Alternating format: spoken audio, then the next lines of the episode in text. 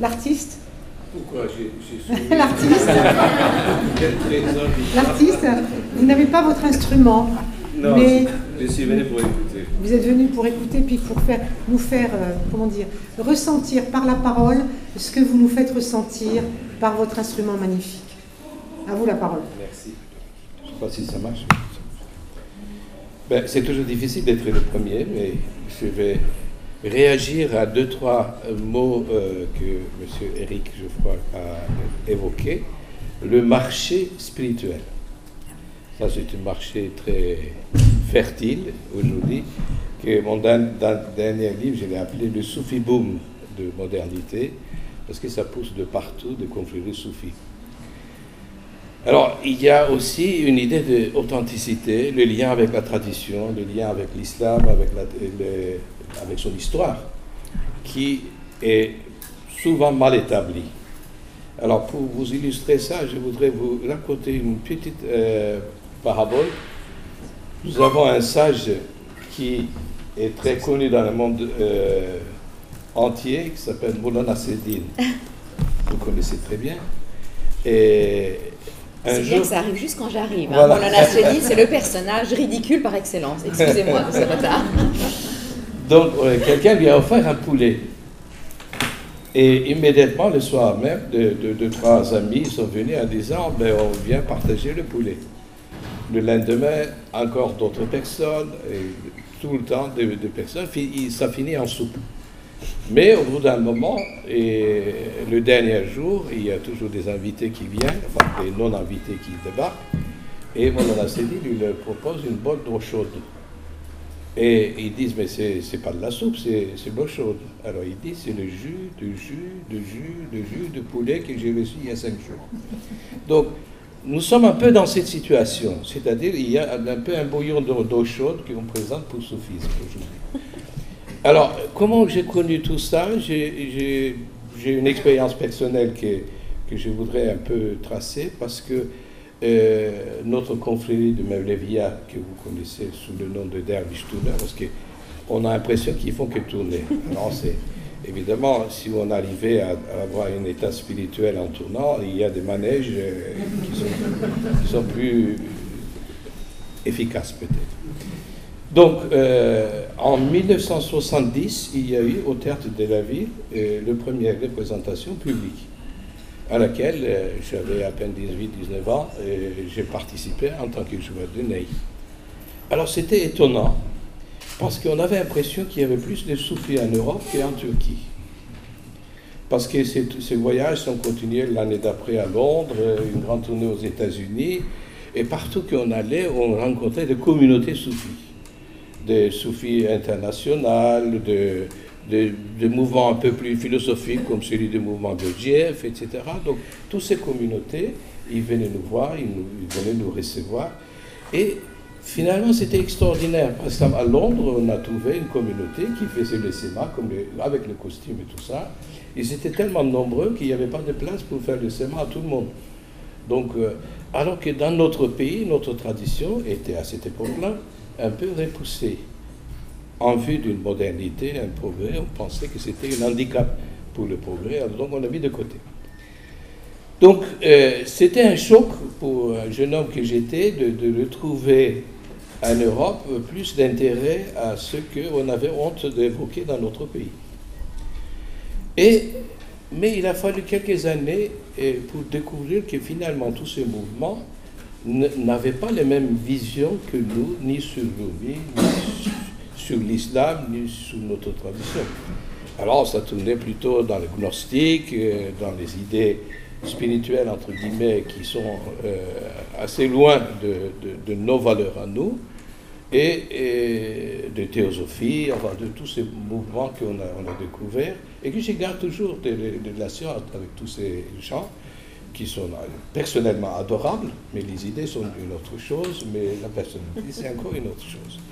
Donc finalement, et surtout Rumi, c'est vraiment euh, par le grand nombre de ses poèmes. Vous imaginez 25 000 distiques en Mesnevi, si je ne me trompe pas. Et a plus de 50 000 euh, poèmes dans le divan de Kébir et tous ces livres qui ont été traduits, etc. Donc dès qu'on trouve un aphorisme un peu euh, sage qui, peut, qui peut sembler de, de, faire rêver à quelque chose, on dit c'est du Rumi, sans montrer aucune, aucune référence. Donc évidemment, tout le monde a son Rumi, c'est un peu comme Jésus, hein. tout le monde a son Jésus, tout le monde a son Rumi, tout le monde a son Ibn Arabi. Donc on a multiplié ces personnages un peu à volonté, donc, parce qu'il n'y a pas de critères pour, pour, pour cela. Alors évidemment, dans ce panorama, qu'est-ce qu'il manque? C'est la vision du tariqa. Ce qu'on appelle le tariqa, c'est les voies en arabe en pluriel. Donc il y a eu des, institutions qui ont été créées, surtout à l'époque ottomane. La, la confrérie Mevleviyat, donc les disciples de Rumi, pendant sept siècles, ils ont eu quand même un impact, euh, une influence importante dans l'Empire ottoman, parce que toute l'intelligentsia de l'Empire ottoman, c'était des, disciples de, de ce tariqa. Donc, euh, il y a quand même un enseignement qui était issu, une pratique, une façon de vivre, une façon de comprendre Rumi, une façon de lire, et une façon de vivre Rumi, et qui ne fait pas de ce panorama. Donc, euh, c'est-à-dire, tout le monde parle de Rumi, mais on ne sait pas comment les disciples de Rumi le, le vivaient. Donc, c'était une paradoxe. Alors, et deuxième chose que je voudrais réagir, c'est qu'on parle de conscience soufie. C'est très bien parce qu'il faut éviter l'inconscience soufie. Parce qu'il y a, il y a l'inconscience soufie, parce que je trouve ça étonnant qu'on préfère lire des milliers de livres qui sont à propos du soufisme, à propos de Rumi, à propos d'Ibn Arabi, mais personne se donne la peine de lire le livre même de la, de la personne. des fois, j'ai des, des, personnes qui, qui me contactent en disant Je veux devenir soufi. Alors j'ai dit, mais qu'est-ce que vous savez du soufisme? Je ne sais rien, mais je vais devenir soufi. Donc, il y a une envie de, chercher une, une, autre façon de vivre, une autre façon de penser, mais on ne sait pas de quoi il s'agit. Donc c'est vrai que je suis très content qu'il y ait ces revues qui s'appellent Conscience Soufi. Peut-être il va proposer une autre dimension de la chose. Alors c'est quoi les, dimensions des choses? Pour moi, il faut voir le soufisme. J'aime pas le mot isme parce que disons, qu'il y a eu plusieurs. Euh, c'est un peu comme un jardin dans lequel il y a eu plusieurs fleurs qui ont, ont poussé. Ils, appartiennent au même jardin, mais chacun a un parfum différent. Donc, euh, il n'y a pas un seul soufisme ou un seul soufi, il y a une multiplicité de, visions et qui est encore multipliée par des influences culturelles, du Maghreb jusqu'à l'Inde. Donc, euh, il y a quand même une, diversité, mais qui est réunie sur une seule chose, ce qui est la foi, la foi dans l'islam. C'est-à-dire, on considère la religion comme un océan et le tariqa comme une barque. Donc, sans l'océan, le barque, c'est futile, et sans barque, l'océan, c'est dangereux. Donc, euh, alors, il y a une, série de données, des livres qui ont été écrits à partir du 10e, 11e siècle, qui constituent les références, les sources à lire sur les soufis du, passé, c'est-à-dire le, soufisme historique, notamment Kouchéri, Teskhilat Sulamia, ou Teskhilat Sulamia de Félix Tenata, ou tous les autres livres de Félix Tenata. Tous ces ouvrages, personne ne les lit. Mais on veut être soufi. Alors, évidemment, la conscience est nécessaire pour aussi euh, pour se nourrir un peu, pas seulement mentalement, mais spirituellement. Parce que si vous voulez on sait que Dieu a parlé à Moïse à travers une arme. Mais pourquoi vous ne voulez pas que Dieu vous parle à travers un livre aussi? Donc, euh, ces paroles, ces références, ces poèmes ne sont pas des poèmes futiles. Je vais juste euh, évoquer euh, dans le Soleil Lokman, il y a un verset qui dit si tous les océans étaient de l'encre et si tous les arbres étaient devenus de câlin, de, pour écrire, ils ne suffiront pas écrire le Kelimatullah, c'est les paroles de Dieu. Donc, la parole de Dieu n'est pas limitée seulement dans le Coran, parce que le Coran est une lecture de tous ces ayats, tous ces, vérités qui manifestent autour, de nous. Donc, euh, les paroles de celui, euh, comme celui de Rumi sont, font partie de cet océan qui est transformé en art et qui qui s'offre aujourd'hui à nos yeux. Alors, une autre remarque que je voudrais faire, si j'ai encore le, temps, parce que souvent, on présente ces gens-là comme chercheurs de vérité. notamment le Mestévi qui a été traduit par Mme Evanovic, le quête d'absolu. Non, il n'y a pas de recherche. C'est plutôt une joie d'une vérité vécue. Ce qu'on appelle le yakin, la certitude. Rumi, c'était un homme de certitude et qui vivait sa certitude avec une joie. Et c'est cette joie-là que nous sommes en train de, lire à travers ce poème. Donc il n'est pas euh, un homme qui cherche la vérité, mais il, exprime une vérité qu'il vit et qu'il a trouvée. Donc ce sont des petites nuances comme ça qui, qui renversent totalement le, sens des choses. Et particulièrement sur Rumi, on a, on a malheureusement beaucoup de, de malentendus, beaucoup de des, arguments qui, vont dans, tous les sens.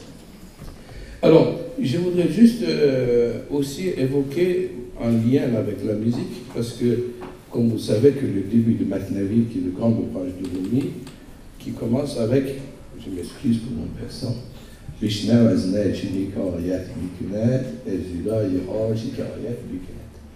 ça veut dire, écoute le daï, qui porte une plainte et qui te raconte une histoire de éloignement.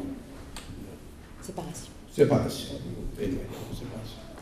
Donc, évidemment, si on dit ça, on dira c'est très beau, j'écoute un peu de flûte, ça, ça me fera du bien.